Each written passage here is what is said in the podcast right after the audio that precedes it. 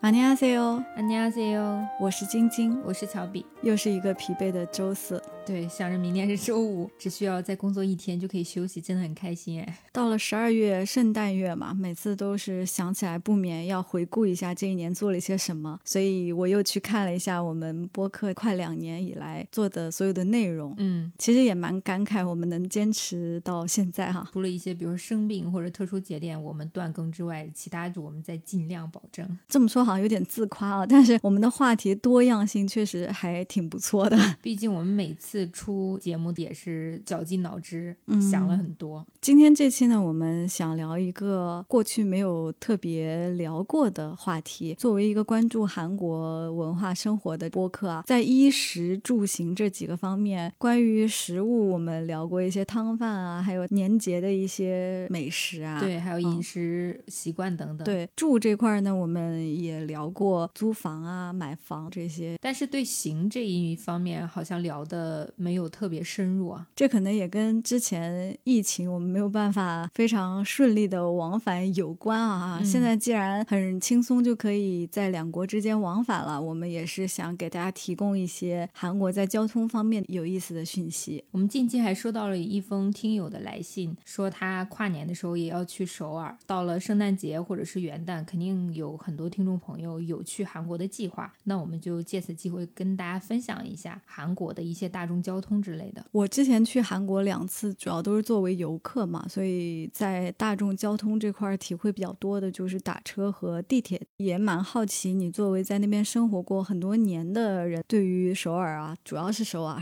的交通有没有一些什么心得啊？尤其是跟北京的交通相比啊，有没有些什么不同的地方啊？嗯，其实韩国的大众交通无非就那几类，在北京也是比较常见的，比如说你刚说的地铁，还有公交车、出租车。除此之外，还有比如说大巴，嗯，机场大巴，还有我们之前可能在韩剧当中听到很多 KTX 这种火车类的。KTX 就比较像我们这边的高铁。嗯，对，KTX 据说是每小时三百公里，跟高铁是差不多。反正我在韩国坐 KTX 跟高铁的体验是差不多的。说到这儿呢，美国我不知道现在是怎么样啊，至少十年前的时候是没有高铁出行，主要都是靠飞机和车，车一般都是自己租车啊。像我在的那种小一点的城市，基本上连出租车都没有。地铁，我记得美国应该也是只有十几个城市吧，大概十五个城市是有地铁的。嗯，像我们国家现在应该是有四十个。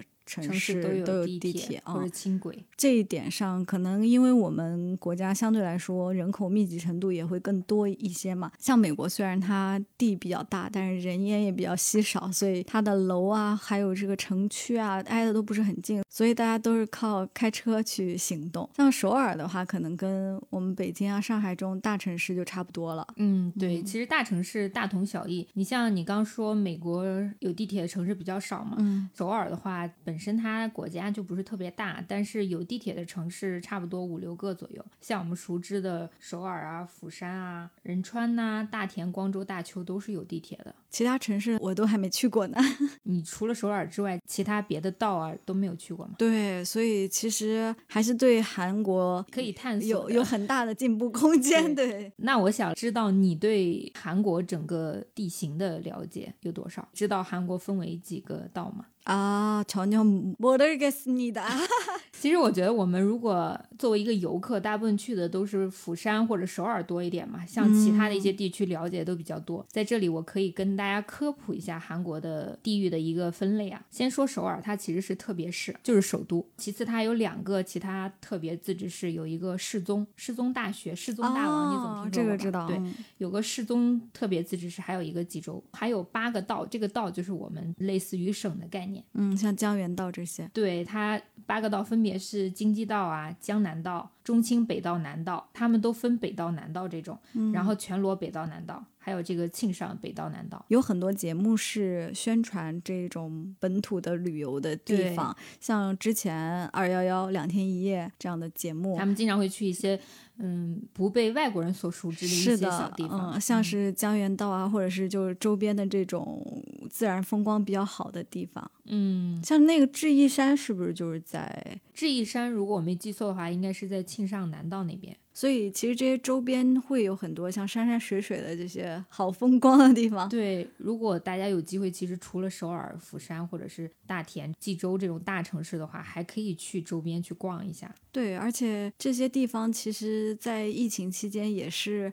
韩国人经常去的地方，因为他们可能也没那么容易出国旅行了。对我上次去韩国的时候碰见的那个韩国大叔一家人嘛，他们就是每个季节都会有不同的山的这个路线规划。他们好像蛮喜欢徒步啊，就是 hiking 这些。对，尤其是大叔，大叔级别的。是的，除了登山就是钓鱼、露营这些。但是像汉拿山吗？嗯，汉拿山这汉拿山不是在那个济州吗？是济州吗？对，它就是特别适合。冬天攀登就是风景特别美，山上到处都是雪，虽然说路况可能稍微有点滑，但是你登顶之后，你就会觉得值了，可以俯瞰四周什么的。那刚好说到这个周边这些道啊，像韩国人如果要去这些地方，通常是自驾呢，还是说有 KTX 都可以到的？我觉得是分不同的人群吧。你比如说像大众比较多选择的，就如果不是说人特别多，都会选择火车或者是 KTX。还有那种大巴类型的，类似于我们国内的长途汽车。嗯，像我们那种一日游，从北京市到八达岭的这种大巴是吧？对，所以就是长途巴士乘坐的那几个点，基本上就在那个高速客运站，就是三号线有一个 k o s o t o m i n o r 大型的换乘站，它也是所有公交车、长途汽车出发的那个起点，是像惠新西街南口这样的地方吗？呃，就是有点像四惠那个公交站的那种大型的，那还挺方便的。那首尔站不包括大巴吗？呃，首尔站其实是坐火车啊，火车和 KTX，火车 KTX 比较多的。你那个时候在首尔？周末都会选择这样的方式去郊外游玩吗？其实跟朋友一块儿出去的话，就如果是一两个朋友，基本上都会坐火车或者是巴士，因为它巴士其实很舒服，票价也能承受，就你躺着睡一觉就到了。但是如果是说一个小团体，就超过五个人的话，我们一般会租车，就是自驾游。租车去郊外也都比较方便。但是，一到了节假日啊，其实你去哪儿跟北京一样都是堵车，嗯，所以还是推荐坐火车或者大。巴更好一些。KTX 整体的体验是和高铁一模一样吗？还是说有一些韩国特别的地方？首先票价来说，因为 KTX 主要是距离比较远的那些地方嘛，速度也比较快，票价的话基本上就在六万左右的韩币。你比如说到釜山，差不多是六万，是三百多人民币，其实跟我们呃国内的票价是差不多的。体验的话，座位其实没有什么区别。啊，跟高铁是一样的，也都是对，但是它有一趟车，那个车的类型我记不太清楚，它的那个座位是可以旋转的，就是你也可以面对面，你也可以就是背对背的那种。高铁也有哦，哦，是可以自行旋转是吗？是的，对，那就跟高铁差不多。嗯，唯一不太一样的是，咱们高铁不是有站票吗？嗯，那你人就站在通道那边或者 KTX 没有什么。比如说，当所有的坐票都卖完，它会出售少量的这个站票，类似于，嗯，然后这个站票呢，它在每一节车厢中间不是有一个连。接的地方嘛，它都会有一个小座椅哦，那还挺好的，就相当于它给你带了一个板凳儿。对对对，就相当于我们坐那个卧铺火车，不是旁边就有小椅子嘛，就类似于那种。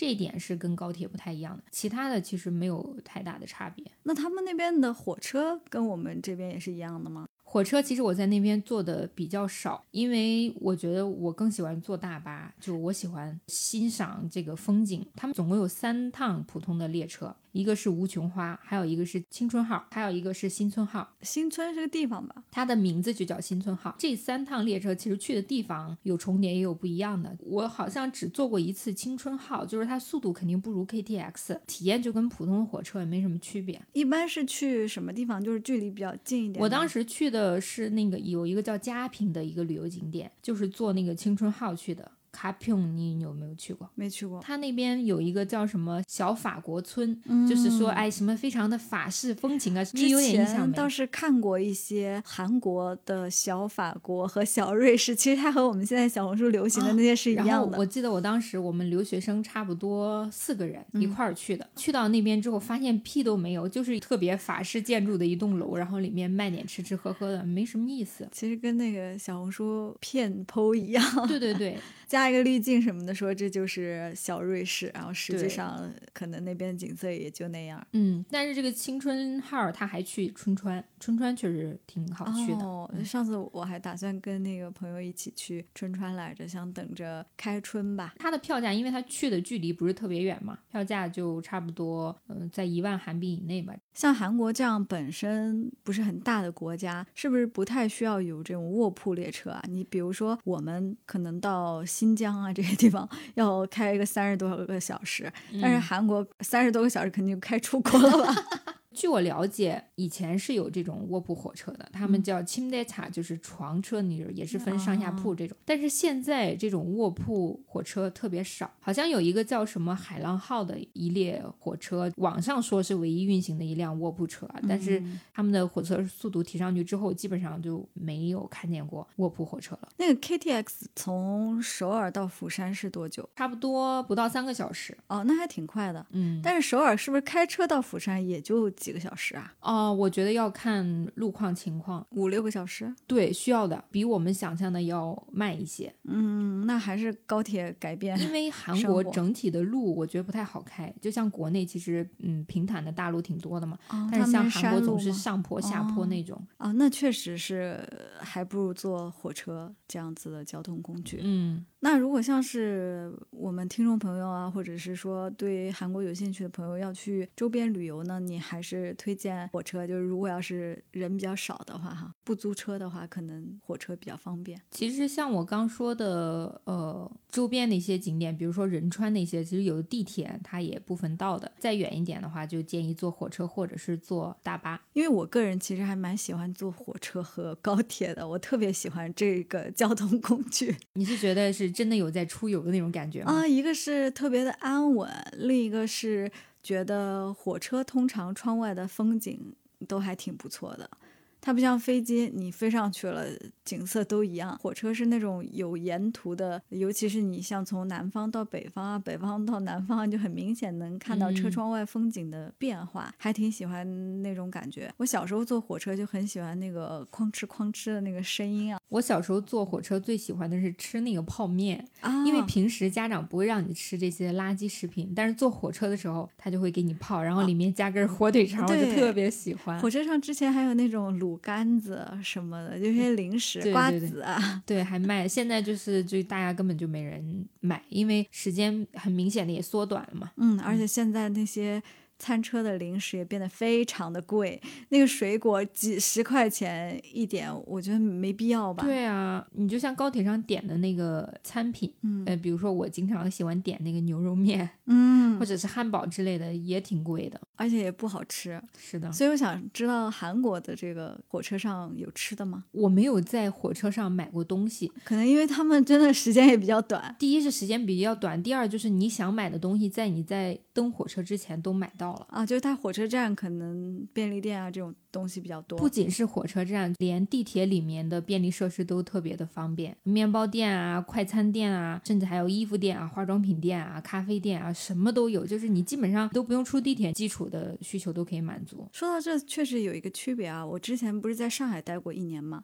我觉得上海的地铁站也可能是我住的区域的关系啊。就我在上海的时候，几乎每一个经过的地铁站底下都会有罗森啊、七幺幺啊和一些面包店，跟你说的在首尔的这样情况是一样。但是北京呢，像国贸下面是有的，就可能挨着商场的这些站会有这些店，但是如果不挨着商场的话，底下就什么都没有。是的，但是像国内这种基本上都是入站之前嘛，韩国就是在站里进站之后啊，对就是刷了这个公交卡之后在里面，对对对，反正就是特别多。那还是挺方便的。嗯，我特别羡慕这种便利店集中的地区。我刚说那个有一个公交总站是 k o s o t o m i n a 嘛，就是嗯。高速总站那个，它那一条地下通道特别的长，特别的复杂，衣服店也特别多。我记得当时我还是学生的时候，我总是去三号线的那个地下商街去买衣服，因为那边的衣服现在想想质量都不是特别好啊，嗯但是它卖的很便宜，就比如说一万两万，就一万九千九、两万九千九，就是以非常便宜的价格卖给其他人，还有鞋子也特别便宜，所以我那个时候特别喜欢去逛那边。这点跟上海也有点像，因为上海的像南京东路啊，我就记得应该二号线有一个站，南京路附附近人民广场那块儿地下也是这种商场，但是呢，奇怪的是它没有便宜很多，就是它有的也挺贵的，有时候路过的可能还是品牌店什么的，你就问一下，想说，哎，我为什么要在这里买呢？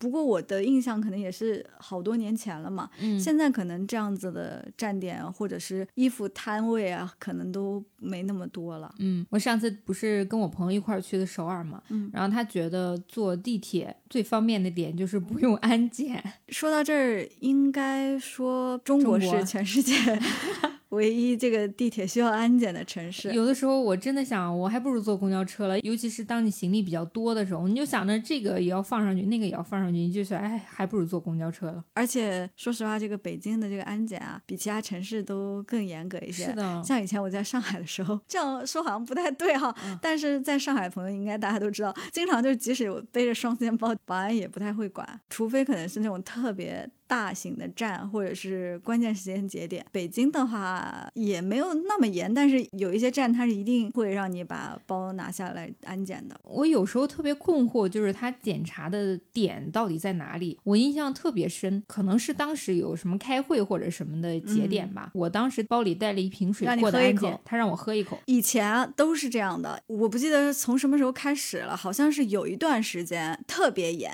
就是你只要带了水，他必让你喝一口。但是后来就渐渐的放松了一些。对，最近确实没有碰到这种 case，但是你就会觉得有点莫名其妙，怎么着？我还能毒死谁呀？这瓶水？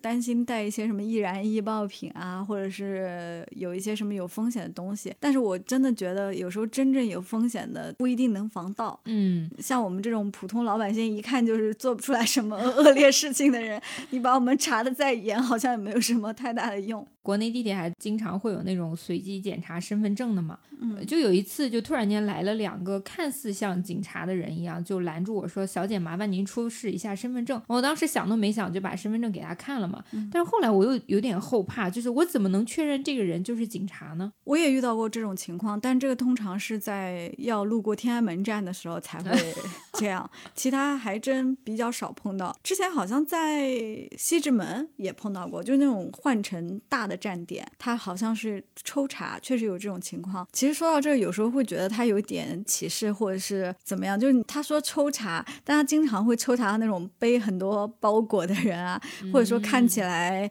不像是本地的。的人啊，就不像是上班族啊这样子的情况。我觉得这个抽查可能解决不了什么问题吧，说实在的。那现在好像很少遇到这个情况了，可能因为我们平常在的那种站也是流动性比较多，都是上班族，所以也不会有这样的检查吧。嗯，这儿我还想补充一下，就是机场的安检，国内相对来说非常严格，觉得他查的特别的细吧，就有很多嗯东西都是不能带的，而且很多东西都要单独拿出来做检查。我觉得这个真的跟我们的国情有关系嘛，毕竟人也比较多，比较杂。嗯你不通过这种严格手段的话，可能确实会引发一些问题吧。嗯除了我们刚说的国内地铁跟韩国地铁嗯便利设施啊，或者这些不同，其实还有几点韩国地铁比较独特的。首先，第一个就是现在地铁上不是都会有那种老弱病残椅嘛？嗯你在韩国，人即使挤到爆，那个座椅，你不是老人或者小孩儿或者是孕妇，你不能坐的。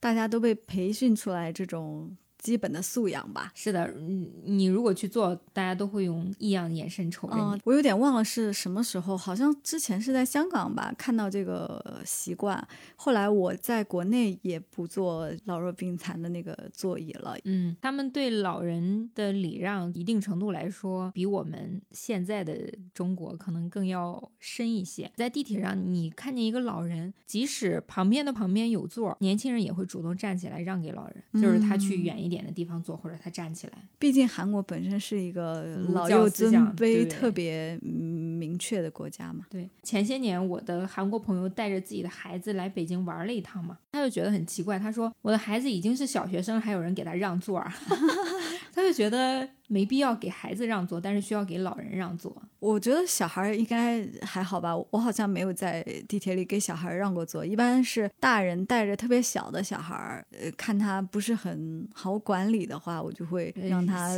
坐一下。是的，除了这一点，还有一个就是，呃，北京地铁到了冬天，其实座椅就没有什么变化嘛。但是像首尔的话，它冬天的座椅会发热。哦，北京好像新的地铁会这样。就是有这个发热，对，老的不行，应该是后来新地铁的功能吧。冬天在首尔的公交车或者是地铁，你坐着屁股热乎乎的，觉得还舒服。对，这可能也跟地铁新旧有关系吧，也有可能有一些线是后来改造的嘛。像北京一号线有一些是连空调都没有的，你应该知道吧？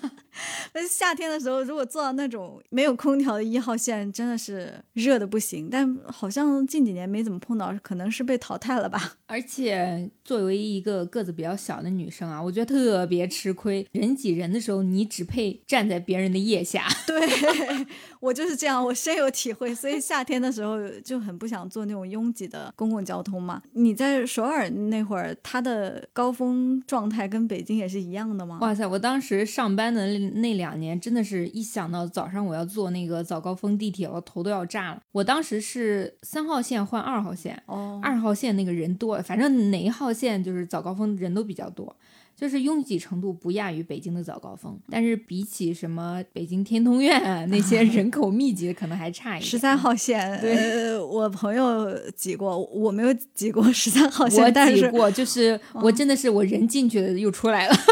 我朋友说都是那个反坐一站坐到底站，然后再回头的那种啊，反正特别恐怖。早高峰拥挤程度，我觉得全球可能都差不多嘛，但是跟国内不太一样的就是整体的异味和整洁度可能稍微好一点，干净一些啊。对，可能日本的地铁也是这种，我经常看到那个日本人工作人员把人推了进去，还要帮他。日本人特别可爱，特别淡定，弄进去还鞠躬，就是 他们就是。很见过很多这种世面，嗯，对，嗯，这个还挺有意思的。在美国读书的时候，我不是还没决定回国要去哪个城市吗，嗯，呃，有一次去那个黄石公园玩，就遇到了一个中国来的旅游团，然后里面有一个北京的大叔，然后他就说，呃，姑娘想好以后去哪儿工作了吗？然后我说那个北京是不是还挺不错的？然后他说，哎呦，就你这身板儿，地铁你都挤不上去。当时我还没当回事儿哈，我后来。第一次到北京挤地铁的时候，这个大叔的声音都回荡在我的脑海中。就如果有人生电影的话，这个时候就应该 flashback 到我在黄石公园，他跟我说：“就你这小身板，地铁你都第一趟都挤不上。”我想说，是确实是挤不上。哎，就是有时候坐北京地铁，尤其是夏天，真太煎熬了。就是除了异味儿跟这个拥挤的程度，还有一点就是很多人就拿着手机什么，就会各种杵到你，还有还有公放的那种。嗯，我觉得拿手机就还好，公放真的是很可怕。包括在高铁上，这种韩国是不是情况？这种直接给他推出去好吗？而且还有那种大声讲电话，就是你好像全车厢都在听着他做生意一样。我真不瞒你说，我每次坐高铁回家的时候，我必遇到这样的大叔打电话，就是说：“哎哎，你跟那谁说啊？我的这不不不不不。”所有的人都在翻他白眼，但是他就是。不予回应啊！不过近几年不是有那个静音车厢嘛？对对。但是这么多节高铁，只有两节或者一节静音车厢，你根本没有办法抢到票啊！对，前些年还没回国的时候，回来坐公交车就觉得这种情况特别的严重。但是近些年，我记得印象特别深刻，坐了一趟快速直达的那个公交车，就是北京的，有一个大爷就在那公放唱戏的那个视频，就被旁边至少两到三个人说：“大爷能小。”小点声吗，这是公共场合，请您注意素质。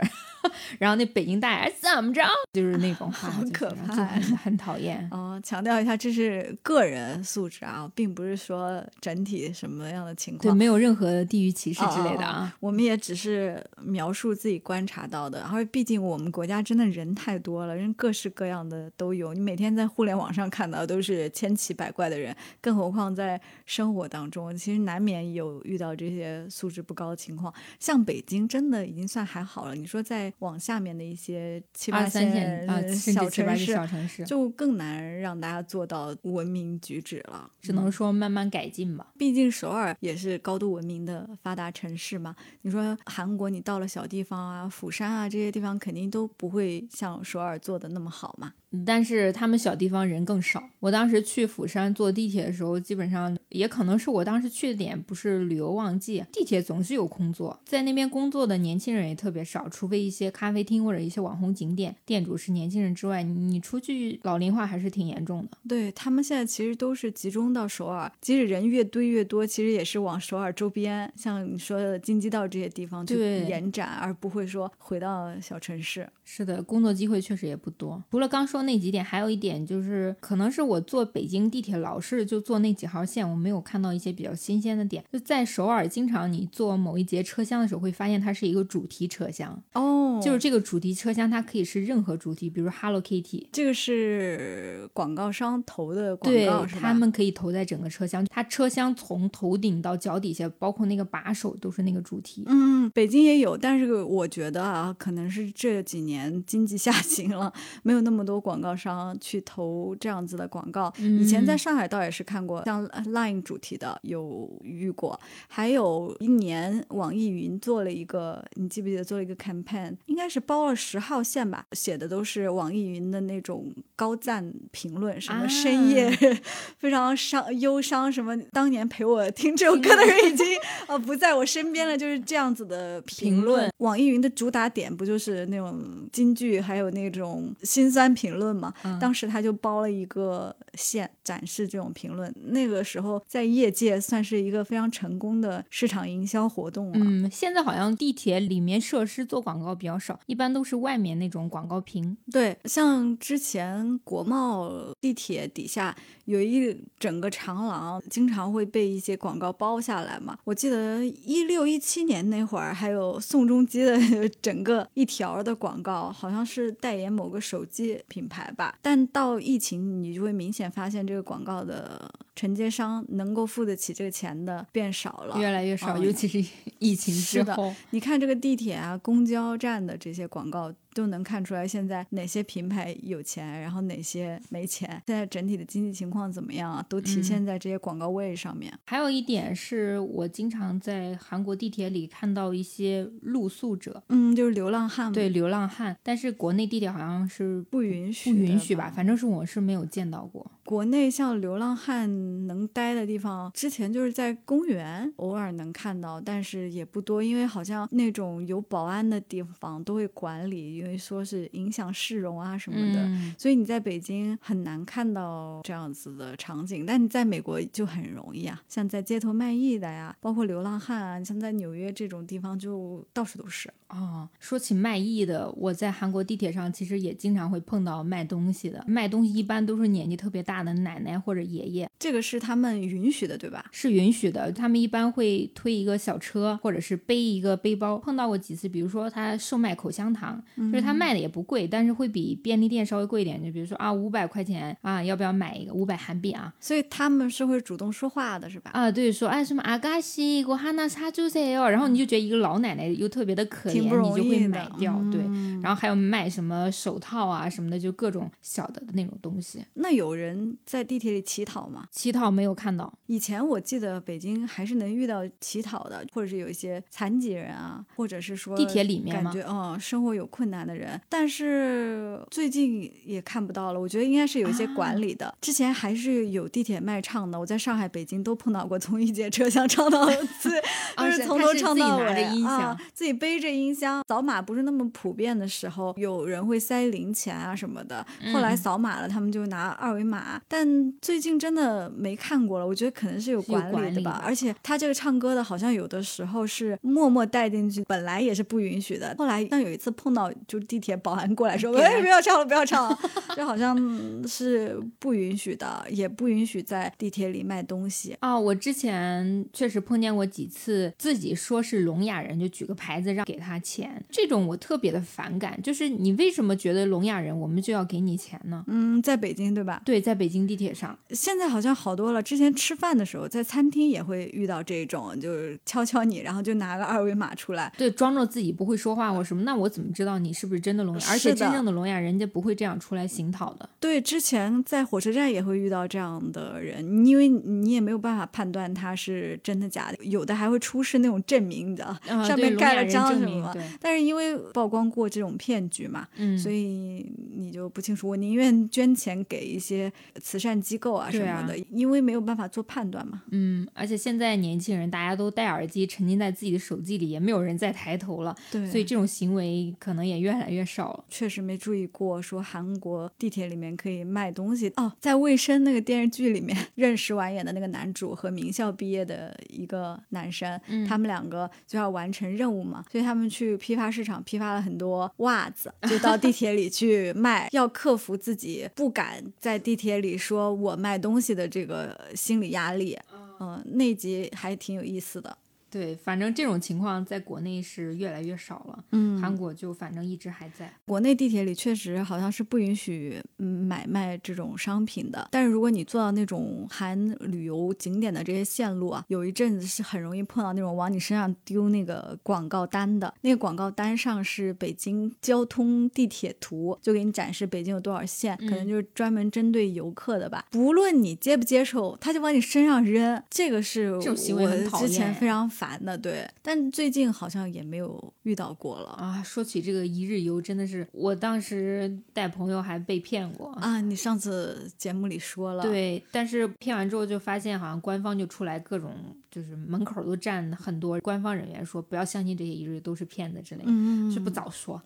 对，像北京地铁线路很多嘛，现在都开到十五号，马上十六号线了吧？其实景点比较集中的应该就是一号线、二号线。十号线吧，嗯，这些韩国的地铁线路也会有这种热门线路嘛？因为我记得我上次跟你说我跨年要去韩国，你说住在二号线附近，可能都是景点啊。其实韩国地铁是有一到九号线都有的，然后除了这个一到九号线，还有机场专线，还有一个京义中央线，这个是往坡州那个方向开的。帕竹，帕竹，对。然后还有就是我刚说那个去春川有一条叫京春线，首尔开往春川的一条地铁，哦开往春。天的地铁，还有开往盆塘方向的盆塘线、新盆塘线、盆塘村，还有一个就是去仁川跟龙仁的爱宝乐所在那个龙仁的龙仁轻轨，基本上就这几条。像你刚说的这个二号线，其实是涉及的购物区比较多的。你比如说像我们知道的东大门、蚕市、江南那边。还有已知路、新村、梨大、宏大都在二号线哦。那我之前去韩国玩的时候，坐最多的应该就是二号线。对，我觉得作为一个游客，肯定有这个购物的需求嘛。住在二号线，尤其是已知路、宏大、宏大、新村那些都比较方便，因为你去任何的地方都比较的便利。除了这个购物推荐二号线之外，你如果想去一些景点啊，就第一次去韩国，建议你住在三号线。三号线它就比如说霞鸥亭也是江南那边嘛，up 古总霞鸥亭整形一条街那块儿，还有景福宫，这个是必去的景点，所以你可以住在景福宫附近啊。景福宫在三号线，对，然后仁寺洞啊，还有我刚说那个高速巴士客运站都在三号线。对，那如果住在三号线附近，其实也比较方便转大巴去一些周边的景点哦。不仅是三号线附近，就是像我刚说那些景点，就不论是地铁哪一站，它的公交车都特别多，四方八达，去哪里的都有，而且车次也特别频繁。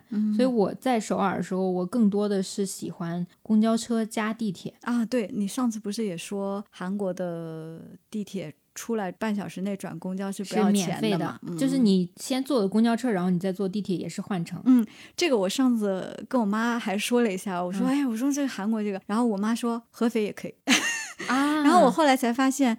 就是南方的一些城市是可以的，好像呃，像南京好像也可以。你知道咱北京周边城市燕郊前一段时间，当然现在什么情况不清楚了，它的新能源公交车都是免费的，试运营了一段时间，这个也特别好。嗯，这个确实，我们其实像大众交通这些，真的你不在当地生活，你其实很难得到这些讯息啊。是的，所以我们这期节目也想给大家提供一些，虽然也是几年前的 消息了。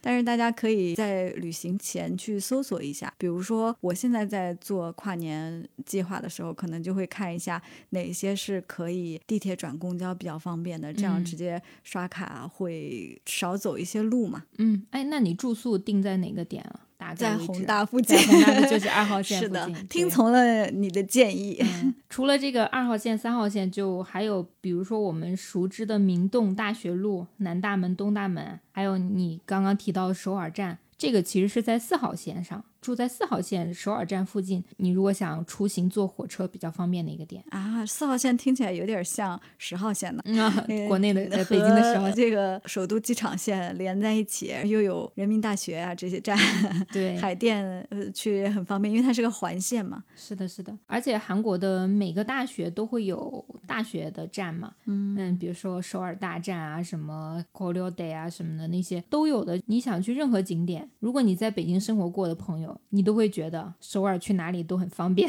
是的很近。而且我没记错的话，首尔报站好像是有中文的。记得之前去旅游的时候，好像没有什么语言上的障碍。包括线路图上也会标示有中文。嗯，但比较麻烦的是，它的公交上是没有中文的，所以如果大家想要地铁转公交的话，可能要提前搜好这个 公交站的这个韩语就可以。对，不管怎么着，一定要做好出行的路线攻略再出门。如果你不懂嗯韩语的情况下，因为你问当地人也比较麻烦，有一些大妈大爷确实也不太懂英文。韩国的地铁价位现在怎么样？它的起价首尔为主的话是一千四，就我上次去的时候也发现它确实涨价了，因为前些年应该是一千一千千二左右？对，就现在是涨价。然后公交车的话是分不同种类的公交车，我在这里跟大家科普一下韩国公交车的种类吧。嗯就是除了我们大众认知的一些普通的公交车之外，它还有那种城际公交车，去稍微远一点，但是又不到长途那种距离的，还是有的。嗯它还有从小区之间就是短距离的这种村巴，嗯，这个是我当时做的比较多的。村巴距离基本上不会超过三十分钟，啊，为什么叫村巴？就是村里的那个村吗？就是它你居住的居民区，比如说离地铁站有一段距离，又是山路的那种，哦，好幸福啊！就是我们有时候租房会租到那种离地铁站有点远的。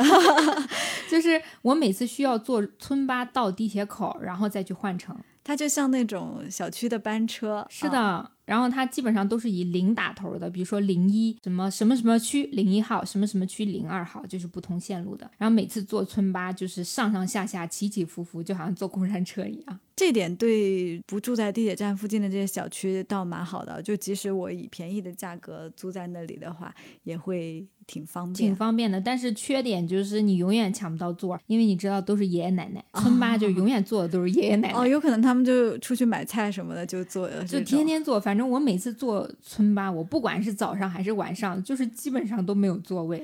哎，它这个村巴和你刚才说的这种公交还有大巴，呃尺寸应该不一样吧？呃，是小小的，就是像小大型的面包车的那种感觉，哦其实坐的人数也比较少一些。有点像那个接送小孩那种幼儿园的班车有点像那个，一般都是什么绿色为主。哦，但公交其实就跟我们国内差不多。呃，但是在国内北京，尤其是我刚回国，其实也没见过什么世面。我看到那种双嗯双层那种，就哇好滑哈，但是坐几次晕车。但是在韩国很少看到双层的，因为没必要。哦，没必要，因为他人也不是很多。但是香港像这种就有双层的，而有那种观光的，就哦上面是可以吹风的，就是上面观光露天首尔也有，但是没必要。哦，是的，而且尤其是如果冬天的话，应该风还蛮大的。是的，那公交的价格跟地铁是不是差不多？公交车的话，它就我上次去的时候，它跟地铁是差不多一千五左右。嗯但是像我说的那种村巴，可能稍微便宜一点，一千左右。并不便宜啊，其实六块多哈。对，而哦且比起前几年也涨价了，所以整体物价消费水平比北京，其实北京也挺贵了。嗯，但北京的公交便宜啊，公交就一一块块钱。对嗯，当然随着站数变多，可能就会变两块钱，但也顶多两块钱。其实一样的，因为你你想想，你韩国不管是坐嗯村巴、巴士还是坐地铁，你之间换乘都不要钱的，嗯就相当于我出行一趟只需要花一千五左右。哦，那还行，其实你北京地铁再坐个公交车倒一下也差不多了。这么看，首尔小小的地方，九条线应该是非常充足使用了。对啊，就是你不管到哪去，其实坐地铁应该都可以。即使坐地铁不能直达，你也可以坐地铁转公交。是的，还有一点是我在任何的地铁口出去，也不用出去，甚至在站内都是会看到洗手间的。我以为国内也是这样，但是北京好像很多站是没有的，就是它不提供洗手间这个。真的在地铁站找厕所，我真是在不同国家 都经历过这个困扰。我记得当时在纽约，也不是所有地铁站都有地铁的啊，不不是，也不是所有站，也不是所有站，所有站都有地铁，我也录音了，也不是所有站都有。卫生间的，而且纽约那个地铁状况啊，你刚刚说国内油味儿，你是没有闻过纽约地铁的味道，真的是非常的脏乱差。我见过最破、最乱、最脏的地铁。早有耳闻，而且还有我讨厌的米老鼠。它那个地铁站里面啊，就像完全没有建设过一样，可能是因为它真的建得很早吧，就是那种你很容易人掉下去，你知道吧？都没有人管你的那种。我不知道你有没有看过一个美剧叫《纸牌屋》，没有看过。它那个是发生在华盛顿的故事，美国总统的那些故事。第二季里面啊，有个情节，男主特别狠，有一个记者一直追着他，什么反正他们之间发生过一些纠缠，他就在那个地铁还没过来时，他把他推到那个地铁站下面去了。嗯你知道，在北京不可能发生这种情况，因为都有那个拦的是吧？但是东直门那一站二号线 它是没有拦的。我每次在那边等车的时候，我都会想到那个电视剧里面的那一幕，我想说好吓人哦，就推下去，你你没办法。嗯说回纽约的地铁，洗手间，有一次也是找半天找不到，而且纽约的地铁我不知道韩国是怎么样的。北京大部分地铁站你是下去以后，车的方向都是在两边的都有嘛。嗯，即使像我们在金台夕照的时候，有时候可能要要要绕一下，对但也在站内就可以解决。但是纽约的很多地铁站都是你下去可能刷了卡以后，你才发现，哎，方向不对。如果你看错方向的话，你就没有办法了，你要再刷出去，或者是找工作人员。我想起来，在首尔坐地铁，如果我发现我坐反了方向，这个时候我可以示意，就比如说我需要绕一下才能过去的时候，我时间又不够，我就会示意那个地铁人员让他给我快速通道过。所以首尔也是这种情况，它不是嗯像北京那么容易的。对对对，而且它也不是那种轻易坐到下一站你就再可以下一站出来，是的是的所以在首尔和在纽约都不要坐过站，因为你不知道下一站下出来你还能不能换方向。是的，我刚为什么提洗手间这个事情，就是因为在我在的那几年，洗手间有那个隐藏 camera 特别严重，就是一度严重到梨泰院当时有一个洗手间，只要去我就会发现它的门就各个有洞的地方全都用卫生纸堵住了，还有贴那个纸条说请不要安装这个 morle camera，这些犯罪的行为之类的，就是特别害怕，导致我在国内洗手间的时候，我总是会四周看一下有没有什么。嗯因为国内之前也被爆出过有这些情况嘛，哎，就是变态真是无处不在，一定要小心，尤其是女生在公共场所的时候，要多注意观察一下。对，嗯，刚刚我还没说完，在纽约除了这个你要注意地铁的方向啊，你就在外面就要注意它那个颜色和它的这个发车去往的方向。纽约地铁没有电梯，可能因为太老了吧。你看在纽约的美剧就能看出来，当然那美剧里面的有钱人是从来不会坐地铁的，他们都是在 Manhattan 打车，打车，打啊车真是死贵死贵。就比如说欲望都市，对，人家就是随手招了出租车，但是嗯也很堵车。我觉得跟首尔情况是一样的。他那个地铁站下去好几层楼梯，而且楼梯的那个台阶特别高。我记得首尔还好有电梯，有一些是还比较方便的。北京也有一些老的站是没有电梯的。这种时候，我真的每次都想，好累啊！尤其是如果你带了行行李箱，真的觉得啊，建的太早的站真的会有问题。啊，是的，在国内待久，其实觉得国内的一些便利设施也蛮好的。嗯，对，毕竟人多吧，可能后来规划的时候也会相对来说完善一些。是的，像地铁里以前那种喧哗吵闹啊，现在也是越来越少见了。嗯，卫生间以前脏乱差，甚至没有门儿，现在也开始慢慢变好了。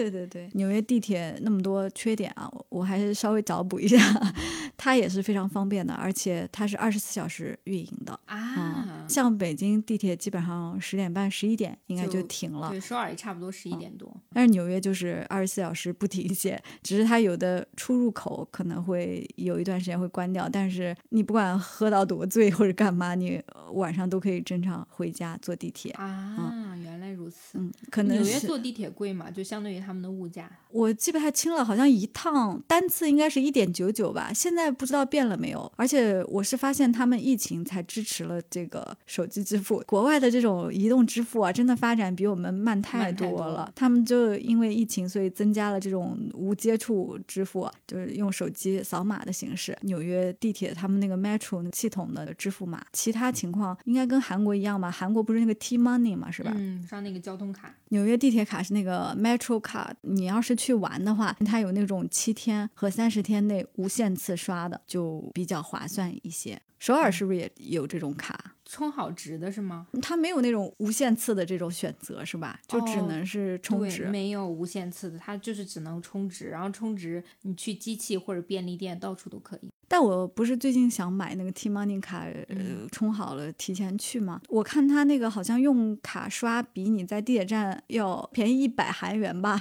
没必要。我之前两次去首尔都是直接在地铁站买票啊，因为它好像单次就单收费，我们就把也有单次的，现金塞进去去。它也是给。你一张卡，然后你就最哦后吞进去就好。首尔的地铁我有点记不清了，是是扫一下还是刷还是？机构一下，跟我们一样是点一下，就是把卡贴在上面。那我要说那个纽约的地铁，我不知道现在是不是这样，它那个 Metro Card 是有那个磁条的，啊、它像银行卡一样，需要你刷一下。就是在那个闸机你要刷过去，你还不能刷的太慢，就是说，呃，需要你非常有技巧的，就是这样咻这样刷过去。而且纽约那个地铁就经常出站什么的，非常的复杂，它像一个旋转门一样，但是那种铁的，你要自己就是嗯推出去，然后啊，真的好老旧啊！是的，是的，但我觉得总比那种欧洲的什么人工的电梯 要好一些。那种很老的住宅，它都是人就给你人拉摇上去。上去哎呀，就是古老的东西有古老的魅力，但也经常也会遇到那种很不方便的时刻。刚刚我们其实聊了很多就公共交通的东西嘛，我们没提到的可能还有出租车，出租车这种就是都很贵。出租车，呃反正我当时作为一个刚工作没多久的职场人，我一般情况下不会打出租车，除非就是地铁停运，或者是说你喝醉了。但我印象中好像首尔出租车的起步价没有特别贵啊，应该是三千多韩元。现在已经提升到四千八，接近五千的这个起步价了，哦，那这几年应该是涨了哈。涨了不少呢。它是不是白天和晚上的起步价不一样？是不晚上会更贵一些，天哪！而且出租车也也分普通出租车跟模范出租车。然后模普通范出租车是什么？普通出租车一般都是黄色、白色为主，然后模范你只要看见它是黑车黑色的车，然后上面是个黄色的，有写两个字 “more bomb”，你就知道这是贵的车，不要打在纽约也是这样子的，有一些豪车你是付不起车费的。啊！我想起上一次滴滴我打的那个豪华专享的那个，哦，心疼我想起来，你上次跟我们说，你说早上打了一个豪华专不是因为我平时打车特别慢嘛，一般都接单需要将近十分钟左右。那天我就打车，他一分钟内秒接，我就想，哎，还运气还不错。然后我就磨磨唧唧收拾下来之后，我一远看，我说这个车不太对劲，这个车也太豪华了。他给你打电话的时候，你没有注意到吗？哦，就是很尊敬，但我也没有觉得有什么。然后进车之后，我发现更不太对劲了。首先水它是巴黎水嗯，啊，还有各种什么小坚果啊。你还忘了一个细节，你当时在微信上给我发了，我都要笑晕过去了。你说司机问你说这个音乐，我上车之后发现他在播那个不知道是什么小提琴还是巴赫什么巴的赫什么的，反正我就说哎好高雅。然后这个司机先生问我说：“小姐，您觉得这个音乐品味还符合您的要求吗？”然后我说：“嗯，因为我根本听不懂他在播放为正常。人在这种情况下真的会非常堂皇。然后我就瞬间打开我手机，我发现平时只需要二十几块钱的订单，将近两百块。然后我就当时就跟乔比说：“我说你赶紧多喝点水，把这钱给喝回来。然后你说他还提供早餐什么，我就开始左左翻右翻，我就发现了他那个盖子里面，就是因为他们没有放在很明显的地方，他放在那个车的盖子里，你还要自己打开，然后里面就什么都有，我就猛吃，然后喝了两瓶水，还拿走了一瓶。我帮他算了一下价格，因为差不多赚了一半回来吧。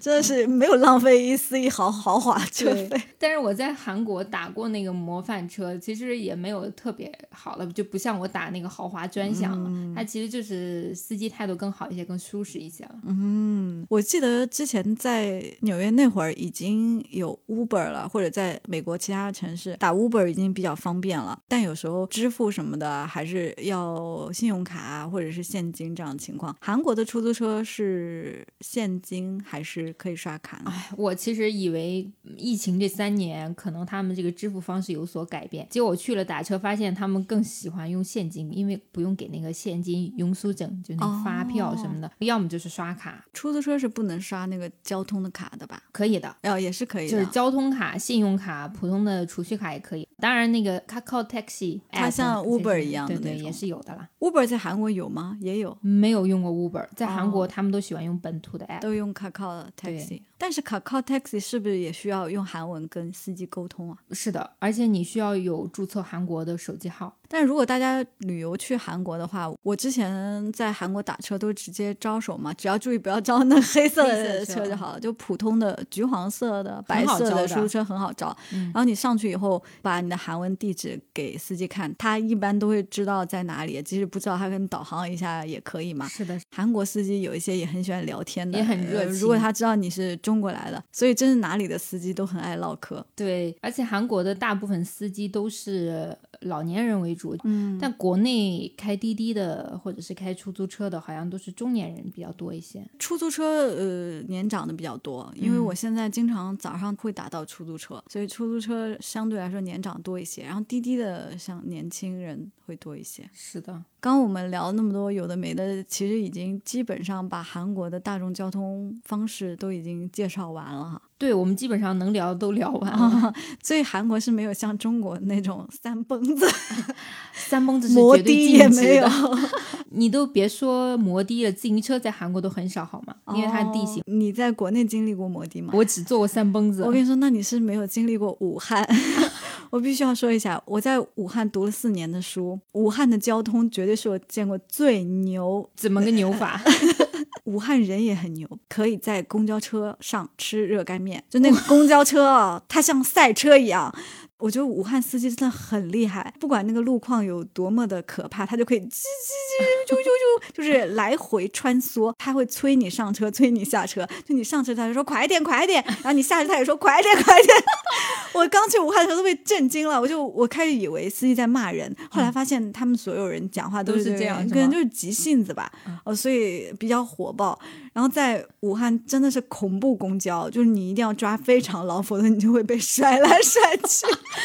听起来有点想体验的。嗯，武汉的摩的也很夸张，只要你从地铁站出来，就会有人出来问你到哪里。所以摩的就是你需要搂着它吗？不用不用，你可以把那个手放在后边。哦呃，对我应该只做过一次吧，我忘了，就有时候特别赶，真的没有别的选择了。那北京坐三蹦子也是非常的恐怖，就尤其是冬天啊，它那个帘子啊，对，而且它开的特别快，就是也像你说夹缝中穿梭就像这种交通工具，韩国都没有哈。啊、没有，就有点违反交通规则。哦，但是东南亚就有呀，你看泰国、啊，越南，那泰国那太那什么了。你看奇安在印度，他 还出来那个执法交通，呃我真是笑死了。我觉得还是建议大家就是做一些安全的交通工具啊，就是除非你真的是没有办法了或者没有选择了，尤其是在交通工具这方面，一定要选择安全、安稳、正规的大众交通渠道是最好的。对，在韩国有的嗯路况比较复杂，建议大家坐出租车系上安全带。大家一定要注意，尤其是长途啊，就哪怕现在其实大巴上也会有安全带，所以就系好安全带。嗯，还有如果去韩国想体验一些本土风情的东西或者本土文化的，还是建议坐一下大众交通，比如说公交车这种。其实我还蛮喜欢在旅行的时候坐当地的就是大众交通工具，蛮能在交通工具上看到不同人的这个精神面貌。是的，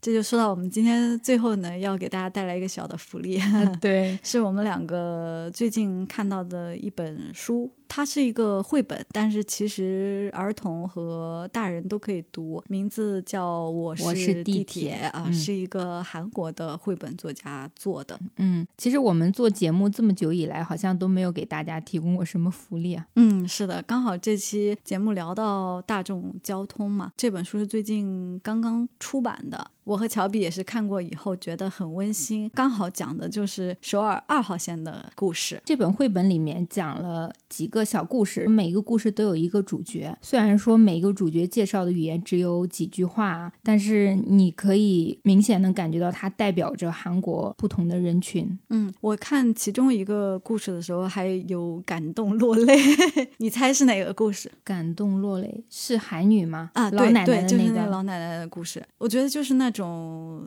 投入家庭的女性啊，一直没有机会关注自己，然后每天就是想着子女，想着子家的下一代嗯甚至嗯我觉得还让我比较感触的是，大学毕业目前还没找到工作的那个男生，他代表着很多即将步入社会，但是又特别迷茫的一群年轻人。可能有点像你刚在韩国毕业对，就感觉特别有感触。嗯你也是二号线上曾经的一员。是的，嗯，在本期节目呢，我们为大家准备了五本这个《我是地铁》的绘本，也想和一直以来喜欢和支持我们的朋友分享这份温馨吧。听到本期节目的听众，可以在小宇宙的评论区给我们留言，可以留关于这期交通工具话题讨论的内容，也可以是任何你想和我们俩说的话。嗯，包括就是听我们节目的老听众朋友，嗯对我们的想法或者是建议，我们会从评论区随机抽取五名听众，送出《我是地铁》这本书。